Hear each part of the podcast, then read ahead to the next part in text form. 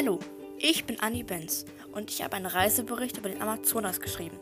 Vom 2.2.2020 bis zum 21.03.2020 fuhren ein paar Touristen, Forscher, abenteuerlustige Studenten und ich mit einem Dampfer den Amazonas entlang.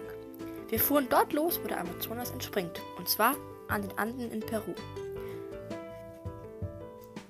Dann fuhren wir östlich durch ganz Nordbrasilien bis zum Atlantik.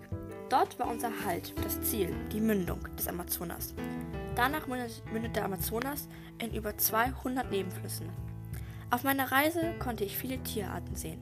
30 Prozent der bekannten Tierarten findet man am und im Amazonas.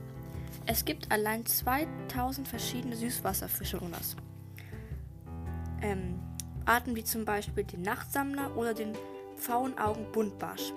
Das sind natürlich nur die deutschen Namen. Hin und wieder kann man sogar Flussdelfine sehen. Sie haben eine rosa Färbung am Unterleib, also so am Bauch. Auf unserem Weg wurden wir begleitet von zahlreichen Flussfischen, die die große Artenvielfalt der Fische genießen und sich langsam, aber sicher ein Nest bauen. Darunter waren zum Beispiel der Reiher, Störche und Löffler. Es gibt natürlich auch Pflanzen, wie zum Beispiel die Kautschukbäume, aus denen man, also aus deren Milch man Luftballons machen kann und andere Sachen aus Gummi.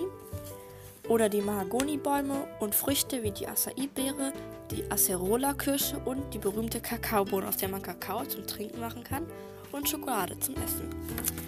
Das Klima am Amazonas ist in zwei Jahreszeiten aufgeteilt. Die Regenzeit und die Trockenzeit. In der es aber auch so gut wie jeden Tag regnet. Also in der Trockenzeit ist es eigentlich nicht wirklich trocken. Ähm, tagsüber liegt die Temperatur zwischen 30 bis 35 Grad und nachts von 20 bis 25 Grad. Am Ende dieser Reise kann ich jetzt sagen, dass ich sehr viel über den Amazonas gelernt habe. Und ich hoffe, ihr auch.